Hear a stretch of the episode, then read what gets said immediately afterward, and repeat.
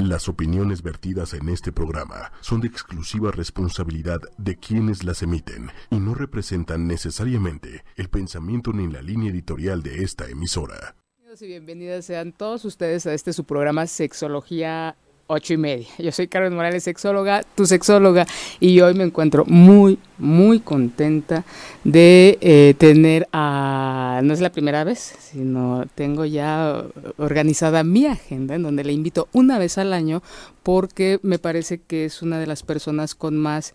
Eh, eh, tiene formación y práctica en diferentes temas de las sexualidades y que para mí es muy, muy, eh, me siento muy agradecida de que me acompañe este día Ana Laura Rosas. Gracias, muchas gracias Carmen, yo feliz, feliz de estar aquí contigo un año más. Un año más y con un tema que este que solo contigo podría eh, abordarlo es un tema que para mucha gente este va a haber mucha audiencia porque va a, va a leer la gente el, título y va a decir ay wow quiero saber sin embargo y lo he escuchado cómo lo abordan en otros eh, este, medios y me parece muy triste porque se alejan de la realidad y terminan este, subrayando y poniendo el tema allá, en lo, en lo lejano.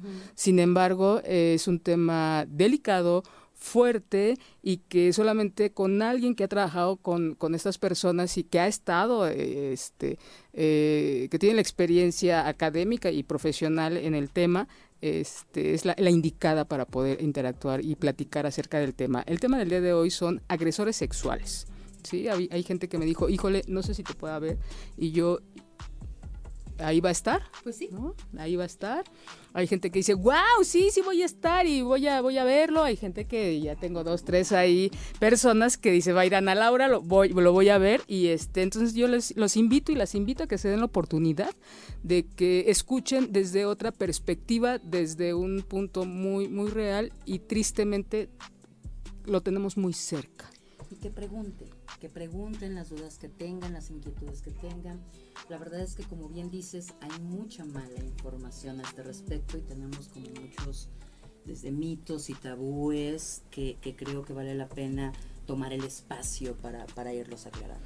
Sí, y este, y bueno, la, la, violencia ha existido. Hay autores que dicen que, que no es parte del ser humano. Hay quienes, quienes sí. Yo, yo me apego a esta parte. Yo creo que si somos seres humanos y existe tanto, entonces, sí es parte del ser humano. No quiere decir que lo apruebo, que lo aplaude, que no, pero sí es parte del ser humano. Entonces, desde, y si nos vamos a, la historia, nos vamos a dar cuenta cómo ha habido violencia y abusos hacia los niños, niñas y mujeres. Desde que el humano es humano, desde que existimos en este planeta probablemente en los últimos años o, siglos tal vez mucho más porque ha estado justificado culturalmente pero, pero la violencia existe.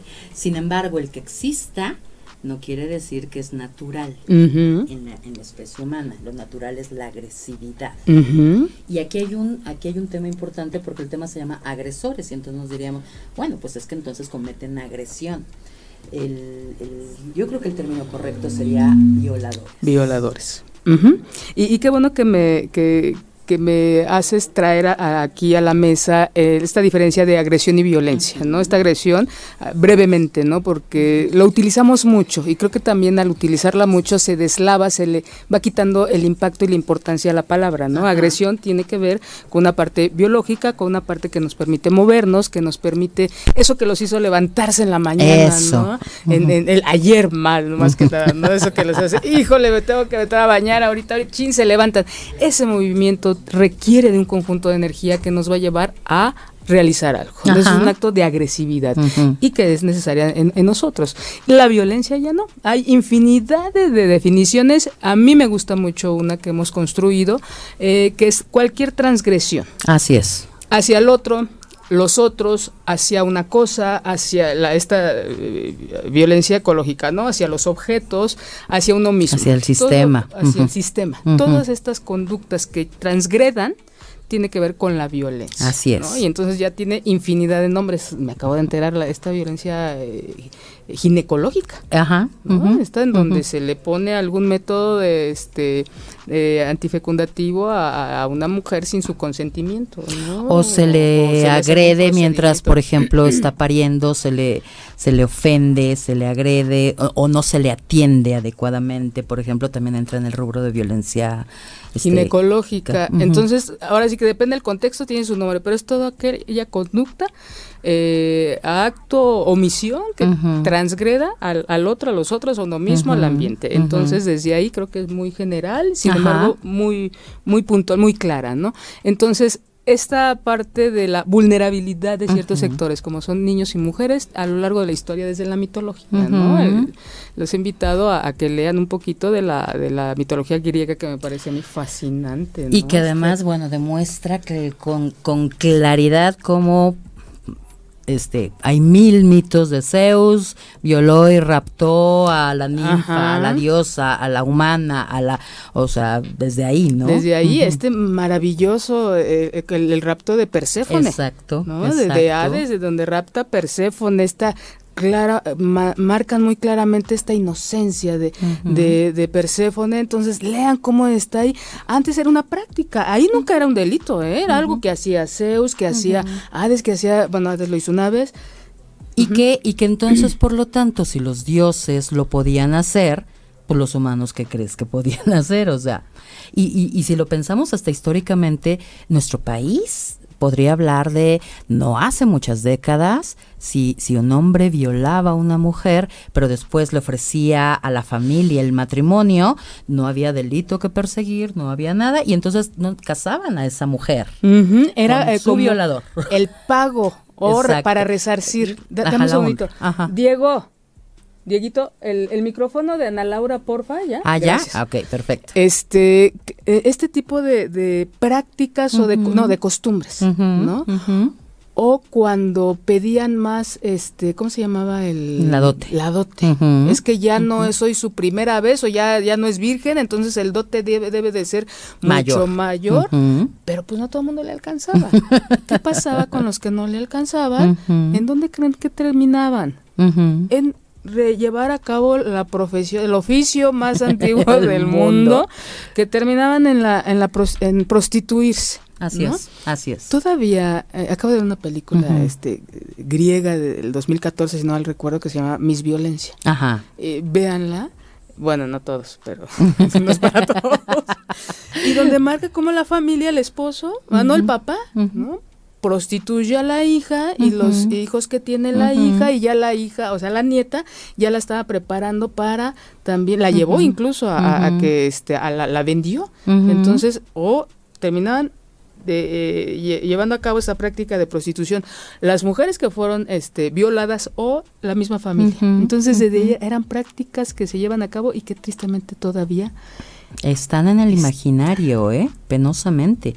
O sea, si, si pensamos, por ejemplo, estas, ay, no sé cómo llamarlos, pero bueno, formas de funcionamiento familiar en lugares como Tlaxcala, como Texcoco, como estos, en donde las hijas sirven para, para ser vendidas en, en una situación de trata.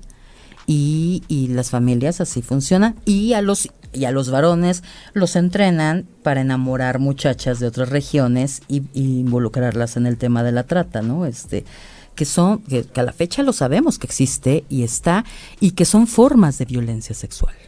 ¿no? Son formas de, violentar o de agredir sexualmente a una mujer. Está dentro de esas formas, está la violencia, eh, la violación, el abuso sexual, el acoso, la prostitución y el incesto.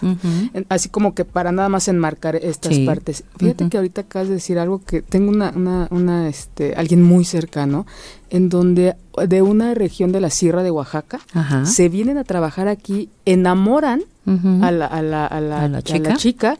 se la llevan y para ellos es como un trofeo. Ya me traje a una la embarazan, tienen hijos, igual la dejan allá para que se quede en, la sierra con la familia.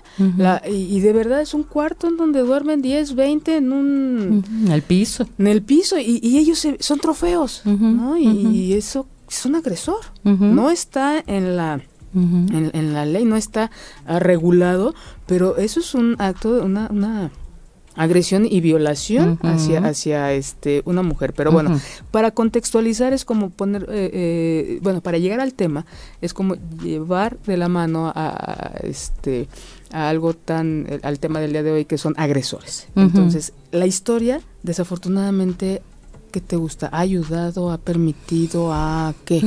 Porque... Ha permitido, ha tolerado, ha fomentado, me parece. Y hoy, y en la actualidad, lo normalizamos. Totalmente, totalmente. En, el simple hecho, por ejemplo, de lo que nosotros, los que nos dedicamos a, la ayuda a víctimas, por ejemplo, este, oír, es que se siente muy mal, pero yo no sé por qué, nada más la intentaron violar, pero no le hicieron nada. Y entonces, sí, no se pudo consumar el, acto de violación, es cierto, pero hubo el, intento, el jaloneo, el manoseo, las palabras o lo que haya sucedido, que aunque no haya sucedido la penetración, este, la gente no lo concibe como, como un acto de violencia y por lo tanto entonces eh, a mí me ha tocado recibir este pacientes, por ejemplo, que me dicen es que se siente muy mal, pero explíquele que no le pasó nada. Cuando dices, a ver, espéreme, o sea, ¿cómo que no le pasó nada? Claro que le pasó algo. Claro, no se pudo consumar el, acto y a lo mejor legalmente, que eso es parte de los temas difíciles en este, a este respecto, legalmente pues no podría quedar como acto de violación probablemente, pensando en adultos, este, pero la vivencia del casi psicológicamente es una violación. Hay, otro, otro punto, ¿no? La diferencia entre legalmente hay ciertos eh, criterios y psicológicamente, dentro de la psicología, no sé con tu, tu, opinión, Ana Laura, pero es violación. ¿Es violación? El tocamiento, la penetración, incluso la mirada. Exacto. Esta parte del acoso, que, que lo, lo, ponen legalmente. O las palabras. Ajá, esas de... que, que, que no este hay mujer que no sepa de qué estamos hablando si ya pasó por la secundaria para acá. Ajá. El, un roce, un saludo, ¿no? ¿No les ha pasado a ustedes eh, que a veces los, porque también hombres lo, últimamente me han, este, eh, dado esta información, que un saludo dice, no me gusta cómo me besa. y, y, la gente se siente culpable incluso de decir esto. Dices que, pues fue un beso como todos. No, no, no. No fue un beso como todos. Porque desde el momento en que tú lo estás cuestionando y que no te sentiste a gusto, es darle valor a lo que tú estás sintiendo. Y entonces, hablando de, del tema agresores sexual, la agresión sexual penosamente está todavía tan desdibujada que, que, solamente la, pareciera que la queremos mirar, y eso un poquito, cuando ya el, el, acto es demasiado violento, intrusivo al cuerpo y estas cosas, sino o sea, no pasó nada, bueno, pues te dijeron como a todas en la calle, bueno, así son los hombres, o sea, todas las cosas que las mujeres hemos escuchado y que entonces vemos como esta cultura que tenemos, esta, esta cultura patriarcal que tenemos, es la que fomenta, permite, tolera y hace invisible actos de violencia y en la cual entonces muchos varones penosamente se, se cobijan en, en esta cultura como para decir, pues, o sea, no le hice nada cuando en realidad sí lo hizo. Esa mirada, ese contacto, esa, esa insinuación, ese acercamiento, ese toqueteo, este, mientras no haya penetración no te hizo nada. Y la peor parte es que cuando la hay, entonces también hay otra historia que es pero sí, pero ya quería, este, es que no, yo no oí que me dijera que no, este, o, o cosas terribles como, este, pues qué hace esa muchachita tan tan a esa hora este con ese vestido este por qué bebió por, o sea no sé cosas así que, que esto es lo que hace muy difícil este tema y, y que no nos permite ver que penosamente hay más agresores sexuales de los que queremos imaginar y están más cerca de nosotros. Y no es el afán, o sea, no, eh, el, también que quede claro de decir todos los hombres son unos malvados, porque no es cierto, hay hombres extraordinarios y maravillosos que teniendo la oportunidad de, de, de, de, agredir sexualmente no lo hacen, pero en esta cultura, si se dé o no se dé la oportunidad, están tan cobijados penosamente que sucede. Sucede y sucede más de lo que imaginamos. Porque entonces, hagamos la comparativa. Seguramente has hablado muchas veces de cuántas víctimas la estadística nos marca. ¿Sale? ¿Cuántos agresores, por lo tanto, hay? O sea, ¿cuántos, ¿cuántos creen que hay? Al final, creo que lo que tenemos que entender es que, como bien decías hace un rato, es un tema que nos cuesta trabajo.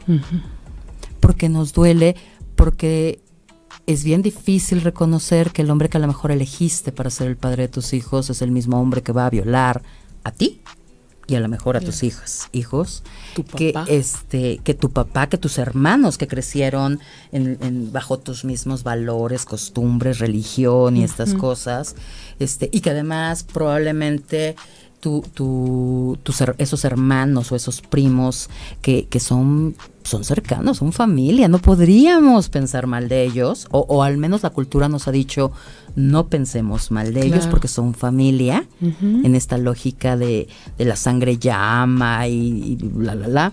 Este, yo digo, bueno, si eso fuera verdad, pues estas cosas no pasarían, por Dios santo.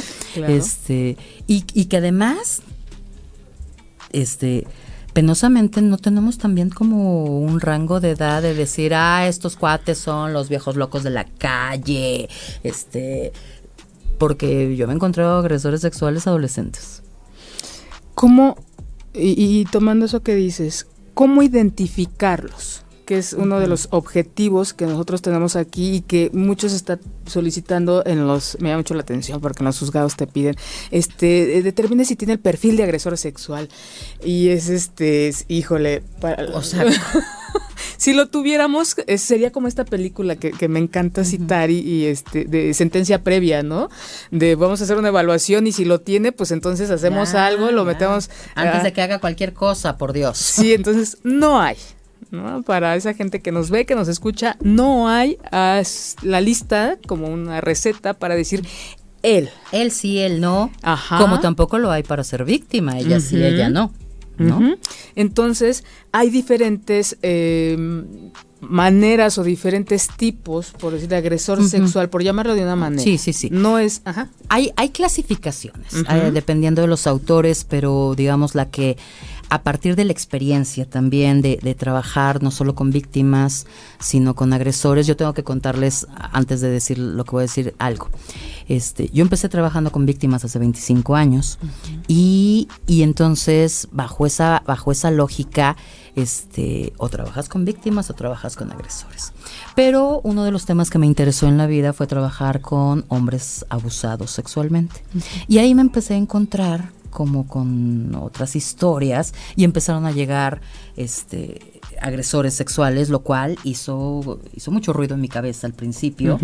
¿Por qué? Pues porque estamos hablando de dos historias diferentes y cuando además hay cosas legales de por medio, pues son dos historias diferentes. Pero bueno, en esta, en esta experiencia y en esta clasificación que les voy a mencionar, nos hablan de tres, de tres tipos de agresores sexuales los que se llaman iracundos o por ira, o sea, que la motivación más importante no, ah, bueno, muy que quede muy claro, el agresor sexual su motivación no es sexo. No. Su motivo, o sea, no, no hay, aquí no tenemos la lógica de, bueno, pues es que no tiene pareja, es que su esposa lo dejó, eh, o sea, no, tiene un alíbido hasta... No, no, o sea, no, el agresor sexual es alguien que está, como bien lo dices, transgrediendo los límites de alguien, haciendo uso de su sexualidad como un arma para someter, dominar, controlar, dañar, invalidar. a otro, ser humano desde lo más íntimo y profundo que tenemos, que es nuestra sexualidad. Terreno tan vulnerable que así como genera y, eh, cuando se está de acuerdo pueden ser experiencias maravillosas, tiene su otra parte, es esta, un terreno muy vulnerable para someter y generar violencia. Y entonces, basado en esta definición, tenemos tres, repito, los iracundos o por ira, que entonces ellos no están buscando en el acto de agresión sexual, no están buscando sexo, están buscando un punching bag, donde van a descargar toda su ira.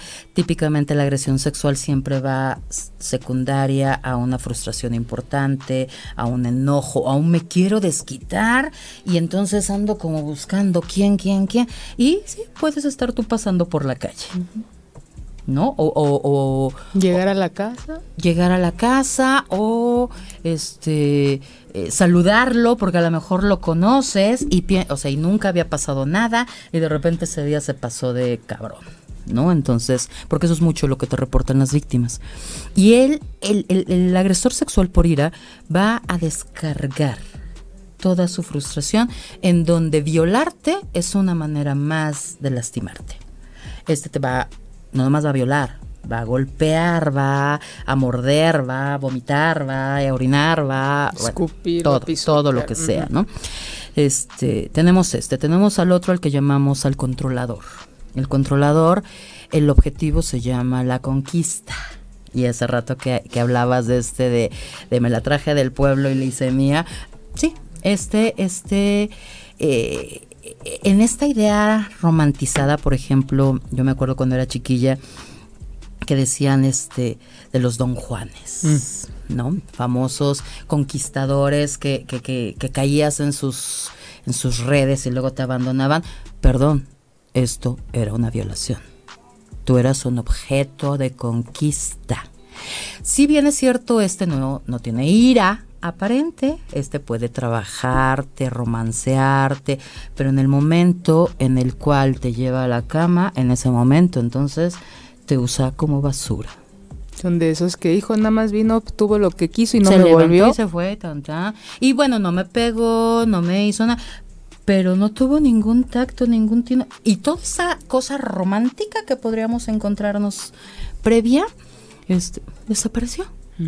Tuve una paciente, por ejemplo, que me, que me compartió que el cuate salió varias veces con él, este, tuvo sexo un par de veces con él, aparentemente todo bien, y de repente a tercer, al tercer encuentro, en donde, bueno, pues ella está más confiada todavía, él, él la voltea, este, la quiere penetrar analmente, y ella le dice, no, no, espérame, no, porque para ella, no, el cuate la agarró, la sometió la cabeza en la almohada y la penetró forzadamente, la lastimó, la, desgarró y esto. Terminó, se levantó, ¿te quedas? Se salió y tanta. Ella no supo cómo acomodar. Este, y, ella me decía, es que creo que fui tan tonta que todavía le mandé después un mensaje diciendo, oye, no vamos a hablar, y el tipo jamás contestó y jamás se volvió a aparecer, ¿no? Y entonces cuando yo la conozco me decía, es que yo sé que no me violaron, porque yo fui. Dije, no, a ver, a ver, déjame te explico. Y, y me gustaría hacer una pausa porque esta es la muy regulada, ¿no? Era tan lindo, nos quedamos con esta parte, no me gusta decirlo, pero lo voy a decir, esta parte de mujer en donde nos enganchamos con, era tan lindo, yo me, me trató muy bien, y le damos más valor a esta parte que a la otra. No sé qué le pasó, Sí, y es también es igual de valiosa y es como y cuesta mucho trabajo integrar. Mucho, mucho, trabajo integrar a uno lindo porque esta parte en donde dicotómica excluyente, en donde o es lindo o es malvado. No, es lindo y es hijo de la chingada. O sea, fue lindo para seducirte, la seducción que es un tema maravilloso, pero que también de mucho riesgo. Y puede ser utilizada para violentar a otras personas. No todos, no. siempre, por supuesto. Pero hay que aprender a identificar que ya al ratito hablaremos, de eso. Por favor. Entonces, y tenemos al tercero. El tercero es el que consideramos más peligroso, es al que lo vamos a llamar el sádico. El sádico, este, su objetivo es violarnos es una de las miles de cosas que va a hacernos, este va a torturarnos, este va a mutilarnos, este va a arrancarnos un pedazo de piel, o sea, este, este, el gozo, el objetivo es encontrar a alguien a quien dañar. Todos te dañan, pero este, dañar hasta matar si fuera necesario, ¿no? O si, o, si en su placer estuviera. Si me piden datos rápidos, estaríamos hablando de un 60% de iracundos que son grueso. Estaríamos hablando de un 30% de controladores, que yo creo que está chiquito el porcentaje, por esta cosa invisible del, romanceada. Y, que, regulamos y, que estos encuentros casuales. Y, estaríamos hablando de un 10% de sádicos, que estos son los más peligrosos, estos son los que casi siempre, cuando terminan siendo descubiertos, este son los violadores seria, violadores y asesinos seriales y estas cosas. Eso no quiere decir que el iracundo no pueda matarnos a golpes, pero no es su motivación principal, ¿no? Eso no quiere decir que el controlador en una situación de, de, miedo no pueda llegar a matarnos, porque ese es el riesgo, no solamente, o sea, que nos quede claro, no es querer tener sexo, es querer dañar. Y, en el, y, el, y el rubro de dañar va, es, es inmenso hasta que termina en, en, feminicidio, ¿no? Pero entonces pensar que ese que me dijo una obscenidad en la calle no puede llegar a matarme, yo no me atrevería jamás a decir sí, sí o sí no. No hay ese... Porque aquí tengo una intención de dañar. Y que aunque se... Yo siempre, bueno, son de esas cosas que no, no solamente nos podemos enfocar a una sola manera de daño, sino cuando hay un golpe no solamente es violencia física, también es un eh, violencia psicológica con riesgo de muerte. Así es. Siempre hay esta parte. La violencia no viene sola. Es. A, reserva de los iracundos, que puede ser de esos que vas en la calle y te jalen al oscurito. La mayoría de las ocasiones, por eso yo yo creo que sería un poquito yo, más el porcentaje de los controladores. Yo también, pero la estadística nos, nos, nos ¿Y por qué no se, no se denuncia?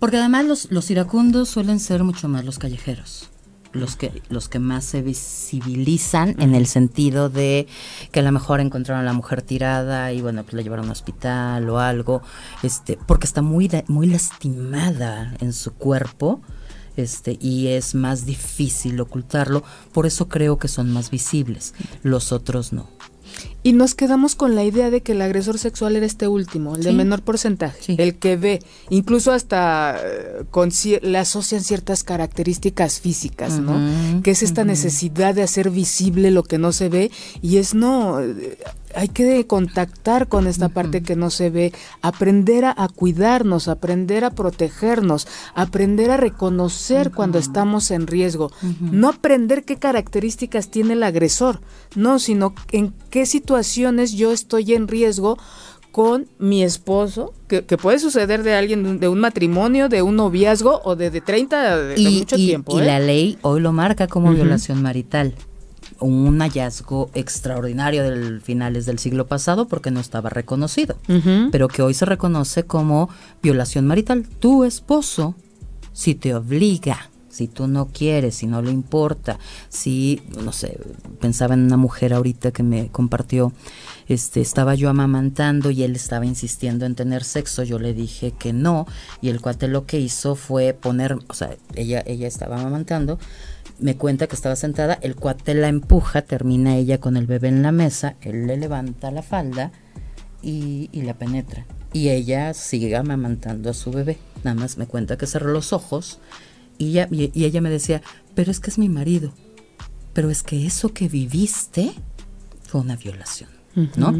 Y entonces, eh, parejas, es súper no, en el noviazgo no te quiero contar, este, en las citas. Hoy, hoy, este, bajo la lógica de, este, salgamos y estamos conociéndonos y, y, a lo mejor el cuate te gusta y te da besito y, y, tú quieres y la, la, la, pero, pero en el momento en donde está empezando a suceder algo que tú ya no quieres, en ese momento la situación se torna abusiva sexualmente. Y, ahí es en donde eh, es importante poner la atención, porque cuando trabajo con estas mujeres, eh, me voy sobre esta parte. Sí es importante que se, hay que rescatar algo de esta situación. creo que una de esas es aprender a que sí supiste reconocer, pero hay infinidad de explicaciones por las cuales uno o, las mujeres dicen, no, es que yo creí que estaba mal. No, de verdad es confiar en que cuando ustedes huelen, sienten, se imaginan que algo no está bien, no está bien. No todo tiene palabras, porque es tan sutil, ¿verdad? Es tan, ese romanticismo que, nos han pervertido. Yo, yo digo, es un romanticismo y, entre paréntesis podría decir violencia. Hay mucha violencia en ese romanticismo que nos, del que estamos educadas. Totalmente. Violencia de género, este, violencia sexual de, de manera importante. Eh, este, es una maravilla que ya hoy se pueda reconocer los celos como una forma de violencia psicológico-sexual, por ejemplo, ¿no? La amenaza de, de, pues si no tenemos sexo, entonces me voy con otra, este, es una forma de violentar sexual y psicológicamente, ¿no? Pero, pero aquí hay un tema importante que hablabas hace un momentito. ¿Tenemos perfiles? No, no tenemos perfiles. Tenemos clasificaciones a partir de ver a las víctimas, de haber hablado con algunos agresores como para entender las motivaciones, pero aquí hay algo muy importante que la gente no lo entiende. Es, pero a pesar de todo esto, yo les diría que en el de estos porcentajes que les hablé, en el 90% de los casos no hay enfermedad, hay cultura. En ese 10% que va a llevarlo hasta, hasta asesinar, a, torturar, mutilar y eso, ahí sí, ahí sí no puedo decir otra cosa. Aquí ahí ya tenemos psicópatas, que se asocian con otros trastornos. ahí, son, es, otra, pero que para la fortuna del mundo son los menos. En todos los demás, no, no hay enfermedad. Son médicos, psicólogos, abogados, sacerdotes, adolescentes, este, eh, eh, hombres de, de, buena educación, de buena cultura, o sea, así como también los hay que no tienen cultura, que no, porque no es un tema de, bioquímica en el cerebro, no es un tema de, de algo anormal en el funcionamiento de su de su de, de, su cerebro y esas cosas, es un tema de cultura. La cultura les ha permitido y les ha dicho todo yo, lo explico de esta manera. Ahora que está de moda la película El Rey León, en la escena donde está el rey hablando con su cachorro y, le dice, todo eso que ves es, es tuyo, ¿no? Este, eh, o el comercial de la Cheyenne. Este, así educaron a los hombres esta cultura. Todo lo que ves es tuyo. Y si quieres, tómalo. Cuando quieras, en donde como quieras. Y si te dicen que no, en el fondo dicen que sí. Y muchos saben que no es cierto, pero en eso se justifican. En el, pues si se quiso ir conmigo al hotel, o sea, es que suena fácil y entonces, o sea, eso pareciera que me da derecho a lastimar la mano. Que es, por ejemplo, si habláramos de la violencia sexual en el sexo servicio, es terrible porque entonces el que ellas se dediquen a a, dar un servicio sexual, pareciera que a ellos les da el doble de derecho o el triple de derecho de, de, violentarlas. ¿Por qué? Pues porque no son decentes. Y entonces la pregunta del millón es, ¿y en qué momento un varón nos marca la famosa decencia? Bueno, ¿y qué es la decencia? ¿Cómo? Que es darse a respetar. O sea, todas esas cosas que si, que si pensamos en, en, la violencia sexual son las que son siempre puestas en la mesa. No se dio a respetar. Y yo siempre les pregunto es, y explícame qué sería que ella se hubiera dado a respetar. Y cuando te lo explican, entonces son, ella no debió de haber salido de su casa, ella no debió de haber, puras prohibiciones. Ella, ella también me, este, me provocó. Me provocó y, y es suficiente. Hay, hay una hay, mucha polémica ah, con el no, ¿verdad? Con un no es suficiente. Sin embargo, cuando lo vemos desde un punto de vista en donde sí pero no, porque también hay un juego. Dentro de la sexualidad hay, hay, hay, muchos mensajes. Entonces, cuando nosotros le damos un valor a una palabra a nuestra conveniencia, estamos dejando de ver al otro. y en una relación de pareja es somos dos, o bueno, o tres aquellos, o, más. Ocho, pero... ¿Están de acuerdo? De común acuerdo. Y hay reglas, ¿no? Exacto. muy, de hecho, entre más, más de dos hay reglas muy específicas, cosa que también debería de haber en la de dos. Y que debería se da por hecho. que no hay. No, porque se dan por hecho muchas cosas. El hecho de que te invito, vamos al cine y después a ver qué pasa, es un significado diferente para una mujer que para un hombre. Y dentro de esa plan pueden suceder muchas cosas, pero cuando no queremos ver la otra parte, no la vamos a ver. Es como la tortura. Entonces es una evaluación de tortura y tú, si tú quieres vas a ver tortura y si tú no quieres no vas a ver tortura. Igual pasa. Igual aquí.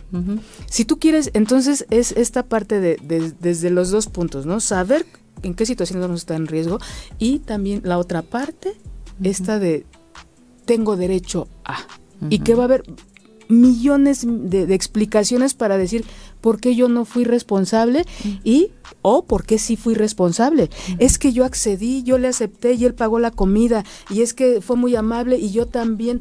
Da mucha culpa el haber disfrutado un momento y a veces es que lo disfruté entonces eso da como consecuencia que haya pasado lo otro y no, tenemos como que los cables muy conectados de una manera Simplemente ahorita que te escuchaba, yo creo que en, ahora, a partir de redes sociales, lo he visto con mucha frecuencia, este, este meme de... Eh, y me dijiste que iba solamente íbamos a ver Netflix y la, y la imagen que tú ves en el fondo es que están teniendo sexo, ¿no? Y entonces, eso, pues, como bien dices, puede tener muchas interpretaciones. O sea, yo puedo quedar con él y entonces vamos a ver Netflix y sonreírnos y decir, sí, vamos a ver Netflix. O sea, y entendemos perfecto los dos que vamos a tener sexo. Y nada más que no le, no le quisimos poner el nombre. Un juego y un romanticismo lindo. Pero, ¿y si no es así? Y, y, no quiero hablar como de la inocencia de las mujeres, no, sino el, el tema de de verdad, a lo mejor yo quiero ver una película y en el camino ver si se daba lo del sexo, pero cuando entonces me doy cuenta que en realidad, este, no, no había película, o sea, y ni siquiera me preguntaron como tal, o sea, no fue en estas cosas que no se hablan en lo sexual, eso, eso me parece muy violento, y verlo como con mucha frecuencia en redes sociales y que le ponemos like y que nos parece divertido, es, es este tolerar la violencia. a mí, a mí, o sea, ese meme en particular no me gusta porque entonces digo, seguimos ocultando las cosas. El ese, ese y otro es que me invitó a fuimos a fuimos a comer y luego al cine y luego al teatro, entonces hay gente que cree que porque financió la comida, el cine, te voy a decir como le decía mi papá invirtió. Invirtió. Ah, gracias. Creo que es correcto. Es mejor el término. Invirtió ahora me toca o me gané esto. Porque muchas llegan. Y es que este ahora es como tanto te di que pues me lo merecía. ¿No? Y, viene la culpa de es que yo lo acepté. Y es que viene este juego tan perverso de un unilateral en donde entra ese ese tipo, este agresor sexual. No solamente es el, el, mala onda o él tuvo un momento de no sé qué le pasó. No, es con todo así como la violencia es violencia, un agresor sexual es un agresor sexual. Y muy importante, yo, yo hablando de las clasificaciones, yo pondría otra clasificación. Los oportunistas y los que tienen todo perfectamente premeditado y armado.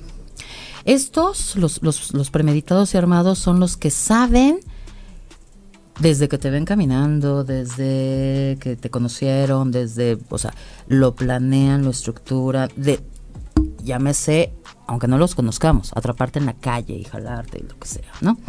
Este, lo cual no, no puedo decir qué porcentaje porque esa es como una clasificación más como mía, ¿no?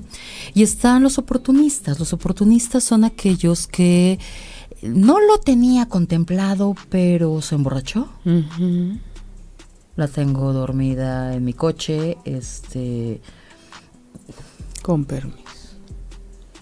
Tengo un, conocido que este, trabaja en un Uber.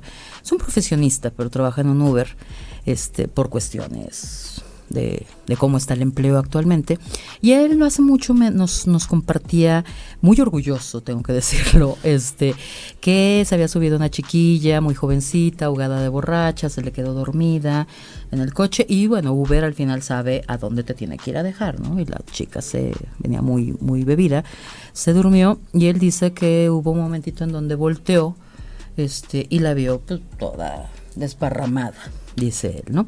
Pero con un vestido chiquito y la la la y este y entonces nos dice, este, y sí pensé, muchachas. Pero luego me acordé de, de, mi esposo y de mi hija y dije, no, mejor no. Bueno, ya te podrás imaginar cómo le fue al hombre, ¿no? ¿Vive? Este, sí, sí vive. este, ¿qué pensaste? Eh, una mesa de tres mujeres y, y estaba él este, pues ya saben. esa obviedad que, saben que rechazo. Exacto, y entonces, este, pero no, no, o sea, no lo hice. Casi no lo comemos vivo al, cuate, porque este, y, con él quiero explicar al oportunista.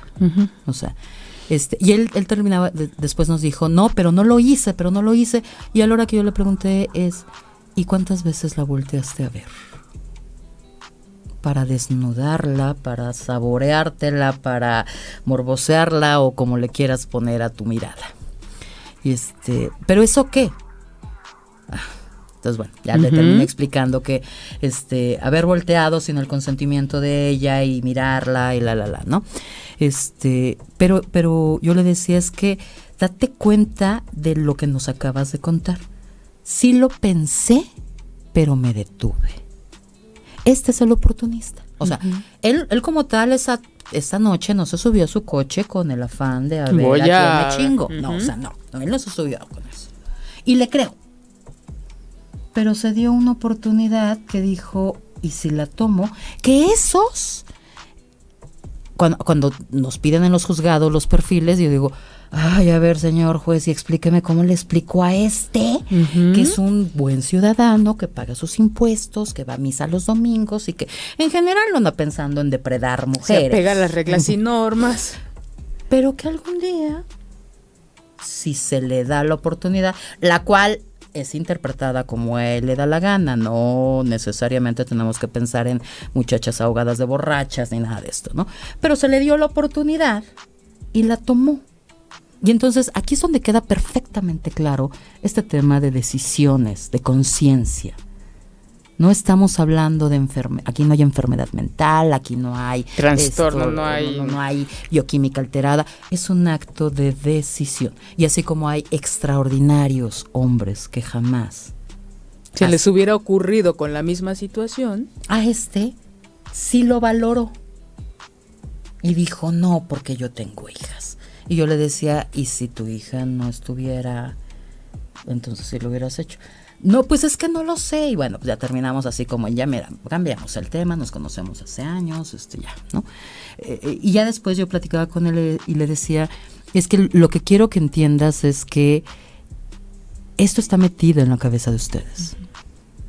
Y yo te invitaría a que nunca, aunque haya la famosa oportunidad, ni siquiera lo piensas. Porque viene aquí la otra parte. Para ese, es un, ese escenario, ¿cuántos nombres le pueden dar de esos hombres que nos están viendo ahorita? Exacto. ¿No? Él lo vio como oportunidad.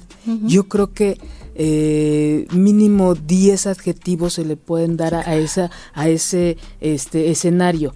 Como esta verla no sé a lo mejor la oportunidad de proteger a lo mejor muchas cosas no sin embargo es como está como en nuestra sociedad eh, tan introyectada e, esta creencia de que todo pueden hacer que es ¿por qué no? Y es, pues ustedes saben, o sea, eso es como, eh, ay, no, no sé, es como los italianos cuando meten el, cuchillo y le hacen así, ¿no? No solamente es meterlo, sino, si no saben lo que puede impactar ese, ese comentario, ustedes saben, ¿qué es lo que sé? No, es como este eh, normalizar. E, entra ahí esta parte de normalizar y como que, no sé, la que estaba mal era ella, porque estaba esa vulnerabilidad, a ella, él la convierte en que ella estaba mal, porque como bebí eh, con este grado de alcohol y, y, y se expone. ¿Cómo normalizamos esto, verdad? Pero bueno, vamos a, leer este que hay Tenemos ahí comentarios. comentaritos, sí. Buenas noches a Irma Rivera, eh, Mónica Julieta, saludos, muchos saludos. saludos, hermosa, ¿cómo estás? Eh, Blanca, hay un saludo a Ciudad Juárez. Un beso, un abrazo, tan tan bello lugar y gente. Este, también Víctor Sabas. Víctor, amigo, ¿cómo estás? Un gusto saludarte. Este, a Nereida, también para ti, Ana Gracias. Blanca, un abrazo, un abrazo. Este, Miriam. Saludos, mejores temas justo con el conocimiento acto. Gracias, corazón, un gran abrazo. Gracias, saludos a Nessa. Ay, aquí a la vuelta. Sí. Es, muy triste y te rompe cuando esto pasa en la familia. sí, por eso cuando lo vemos, decimos, cuando lo vemos ah, en otro, en otro, afuera de, nuestra familia, cuántas cosas no nos vienen. No, ¿por qué no haces esto? ¿Por qué no te mueves? ¿Por qué, Ana Laura? Me encanta cuando tú abordas esta parte. ¿Por qué no se puede salir? ¿Por qué no se denuncia? ¿Por qué no se pueden las mujeres mover de ahí? ¿Por qué? Porque la cultura no lo permite, porque seguimos pensando en la sexualidad siempre tan llenos de vergüenza, de, culpa, porque la sexualidad femenina sigue siendo vergonzosa. Y porque entonces, si, si, me, si me agredieron sexualmente este, en, en, estas culturas patriarcales, es yo algo hice.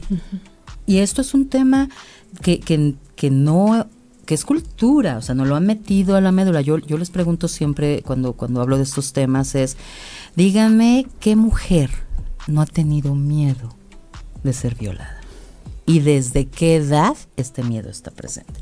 Que nuestras madres no nos los explicaban como hoy se puede explicar, pero es este cuídate. Y entonces tú no sabías como de qué, pero sí sabías de qué. Cuídate de los hombres. ¿No? Este, y entonces hemos tenido miedo desde siempre porque esto está tan tolerado y porque la cultura nos ha puesto en nosotras la responsabilidad, este, y bueno, seguramente tú lo has hablado muchas veces, no solamente de la violencia sexual, sino de la reproducción, de la anticoncepción, si no tenemos orgasmos también es culpa nuestra, estamos defectuosas. De no este, generarles placer. Sí, sí, o sea, eh, y, y, si, y si somos mujeres libres este, y sexualmente activas, entonces también es nuestra culpa, porque somos unas calientes y somos, o sea, al final la sexualidad femenina en una cultura como la nuestra, es una, es una sexualidad que, que, le han puesto la responsabilidad hasta de ser dañada. Porque entonces, en este ejemplo, que o la historia que te contaba, cuando la cuento, mm, penosamente, oír, este, pues sí, pero es que ella también. ¿No? Y entonces yo ahí pongo, y bueno, y la niña de seis añitos o de cuatro añitos, ella, ella, su sexy calzoncito de holancitos, este, también, o, o, la señora mayor hospitalizada, muriendo, tuve una paciente así, este, el, el cuate era un camillero, que le gustaba este agredir sexualmente a puras mujeres mayores, enfermas, entubadas, o sea, en el grado de mayor vulnerabilidad que puede haber, muriéndose. Pero les metía, o sea, en lo que les cambiaba la cama y esto y lo otro, pues las manoseaba, y si se podía más, más, ¿no? Pero a la hora que lo agarran, el cuate, el cuate decía, es que, ¿por qué lo hiciste? Porque se podía porque se podía. Y entonces me pareció la respuesta más honesta que he escuchado en, un agresor sexual. Porque se podía, por eso lo hice, porque si no se hubiera podido, pues entonces, o sea, si hubiera habido mayor vigilancia, pues no lo hubiera yo hecho, ¿no? Si hubiera la posibilidad de que yo hubiera puesto una resistencia, no. Que en ciertos agresores sí se pueden ver ciertas características y una de ellas es esta, su incapacidad para poderse relacionar de manera funcional entre iguales. ¿no? Esa es muy clara. Sin embargo, desafortunadamente, como bien decías, la mayoría o son casuales o son o han normalizado por el vínculo o bueno, supuesto vínculo o relación que hay ahí mucho de, de, se toleran muchas cosas entonces se permiten muchas cosas. Pero creo que es de una manera fría cruel verdadera y con una base histórica esto de por qué se podía no tan tan corto y con un fondo tan imagino que lo conoces hay un libro de Cher Height, el informe Height de la sexualidad masculina. Ella tiene un, en, ese libro tiene un ya, ya, pues, ah, hizo encuesta es como un informe 15 no hizo encuesta de, de mil temas y tiene un apartado de violación y en ese apartado le pregunta a hombres este, con ciertos perfiles académicos de las mejores universidades, bla, bla, bla, acerca del tema de violación. Y al final les hace, es una encuesta como de 10 preguntas, les, les pregunta si han agredido sexualmente a una mujer. Y este es un libro, el que yo les estoy contando de finales de los 80, principios de los 90. Este, y el 75% dijo, no, era 60% de norteamericanos dijo que sí. Y luego pregunta si estuvieras 100% seguro de que no te denunciarían, violarías. Y el 100% contestó que sí. Cuando yo leí esto a finales de los noventas, me impactó muchísimo y yo me acuerdo que, la que era mi tutora en aquellos entonces, que me, que me formó en este tema, este, lo hablé con ella y le dije, en esa idea tonta mía de si esos son los gringos, ¿cómo estarán los mexicanos? ¿No? Este, como si fueran mejores personas estos, estos sujetos, ¿no? Pero bueno, y entonces me dijo, ¿por qué no lo averiguas? Y repliqué el informe, el, el Share Height, este, el informe Height con población mexicana. Yo no tuve el acceso a las 10 universidades y eso, pero lo hice en mi universidad, yo soy de la UNAM este, y conseguimos el permiso de, de, de CONACIT y de Rectoría y no sé qué, y aplicamos el cuestionario, y me encontré con un 75% dijo que había violado a una mujer, y un 100% que dijo que claro, si no, si no hubiera nada que lo denunciara, claro que lo haría. Este, al paso de los años volví a hacer el informe Height, porque entonces te viene otra curiosidad, si estos son los cultos, ¿Cómo estarán los, los incultos? Eh, igualito, igualito.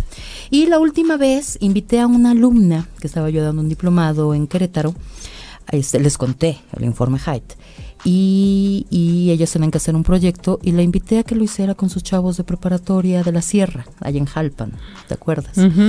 Y este, y entonces, bueno, más pequeño y todo, pero lo hizo con chavos de 12, 18 años todos tenían que ser este de escuela, o sea, tenían que ir a la escuela, tenían que tener una religión, armamos variables, pues.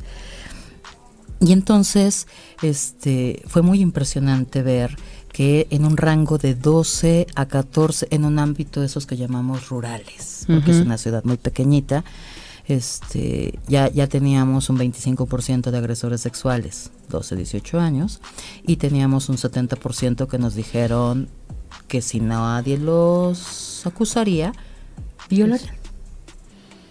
Okay, Es impresionante porque tiene que ver con esta tolerar, una cultura que tolera, este, y que entonces dice, si no me van a denunciar, pues claro que lo haría.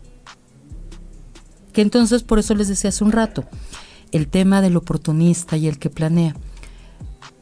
Todos tenemos el potencial de ser todo, dicen los autores de ser asesinos, claro, de ser este, chicas fáciles, claro, de, o sea, de todo, incluyendo de ser violadores. Pero el que el potencial exista no significa que no haya un acto de decisión consciente que pueda detenerlo. El potencial asesina puedo ser, pero decido no serlo. Narcotraficante podría ser, Todo. pero decido no serlo vivir a costa de los hombres, pudiera decidir. Pero decido no, hacerlo. Suicidarme, podría decidirlo, pero decido no hacerlo. Agredir sexualmente es lo mismo. El potencial existe, pero no por naturaleza, sino porque en el humano, bajo toda la, su naturaleza, junto con esta cultura, se puede dar el potencial para todo pero es un acto de decisión consciente. El Decidir no hacerlo. Pero cuando yo veo que entonces mi mamá, o sea, mi papá se lo hace a mi mamá, mi papá se lo hace a mis hermanas, pues entonces los chavos dicen, pues lo hago. O sea, fue muy, esta chica era una doctora, me decía, son mis alumnos de la prepa. Y yo sé quiénes son. o sea, no localizados, pero de estas 50 encuestas, 25%, o sea, sé cuántos chicos han agredido ya a una mujer. Y entonces, hay mucha chamba, hay mucha chamba. Hay mucha y empezar no porque la, le toca a un sector de la población, a ciertos profesionistas, nos toca en nuestra vida diaria porque convivimos ah, con ellos, ¿no? Y estamos ahí como parte de, esto. Este, ah, ¿qué libro está en la mesa? Sí, eso es lo que preguntaron. Ah, el agresor sexual. Trillas. De Trillas, un enfoque clínico forense de sus características muy interesante y eh, de México, porque la mayoría de la información viene de otros sí, viene de otros países. Y este no, viene muy, muy, este, está muy interesante y muy accesible. Dice Diego que si se pueden hacer preguntas por acá, sí, tú pregunta. Sí, pero ya te las contestaremos para la otra. Sí, porque ya se nos fue el tiempo, pero tú pregunta, por supuesto. Marta también, ay, un abrazo a Ciudad Juárez. Sí. Este, y bueno, a toda la gente que, que nos vio, que nos escuchó. Katia, gracias por tu comentario. Gracias. Y Ana Laura, un verdadero placer. Gracias. Que te des la oportunidad de venir a compartir estos temas de eh, no solamente que están acá, sino con los que vivimos y ojalá, este, pues bueno, no es la última vez. No será, te prometo que este, Muchas gracias por, por darte el tiempo de venirnos a, compartir esto. gracias a ti, gracias a ustedes y, y nada más como, como última reflexión les diría que está en ustedes, chicos Está en ustedes, la decisión solamente les pertenece a ustedes. No importa, o sea, ya no podemos seguir peleando que la cultura nos dio permiso. Aquí hay un tema de qué tan conscientes somos este, y qué decisiones tomamos. Y a las mujeres les diría que si nos callamos, esto sigue. No nos callemos. No es nuestra culpa, no es, nosotras no somos responsables de esto. Esto es un acto de decisión de alguien y que entonces pertenece a su poder. Pero si las mujeres nos callamos, esto, esto se perpetúa. Y al hablar una le da voz a muchas. Total. Y la oportunidad de que otras lo sigan hablando. Por favor, háblanos de Secapip. ¿Cuál es el siguiente diplomado que vas a dar? Ah, pues miren, tenemos este un curso muy próximo de Juventud Perdida, diferentes problemáticas de la adolescencia, que estamos por iniciar en septiembre. Tenemos diplomados en tanatología en el Hospital de Traumatología de Lomas Verdes. Eso se inicia en la semana que entra. Métanse a la página de SECAPIP. SC y ahí ahí pueden encontrarme este todos los todos los proyectos que tenemos y vamos a tener también uno de vivir y sanar la sexualidad en Ciudad Nezahualcóyotl, este bien interesante porque es este eh, la idea es de verdad sanar lo que somos sexualmente, quitarnos como todas estas telarañas y aprender a tener una sexualidad este, saludable y consciente, ¿no? Métanse a Secapip, ahí los invito y en mi página de maestra Ana Laura Rosas, ahí me pueden encontrar. Y este, todos los diplomados, talleres, eh, cursos y pláticas que dan a Laura van a toda la República. Y si hay otros países, también vamos. vamos, vamos, vamos. muchas gracias, Ana Laura. Gracias, gracias, gracias, a ustedes. Y muchas gracias a toda la gente que nos vio, que nos escuchó el día de hoy, a todos aquellos que van manejando, que lleguen comiendo a su casa, a los que están en su casa, disfruten a su familia y a los que están solos, por favor, disfrútense mucho. Muchas gracias. Nos vemos dentro de ocho días. Gracias. Gracias.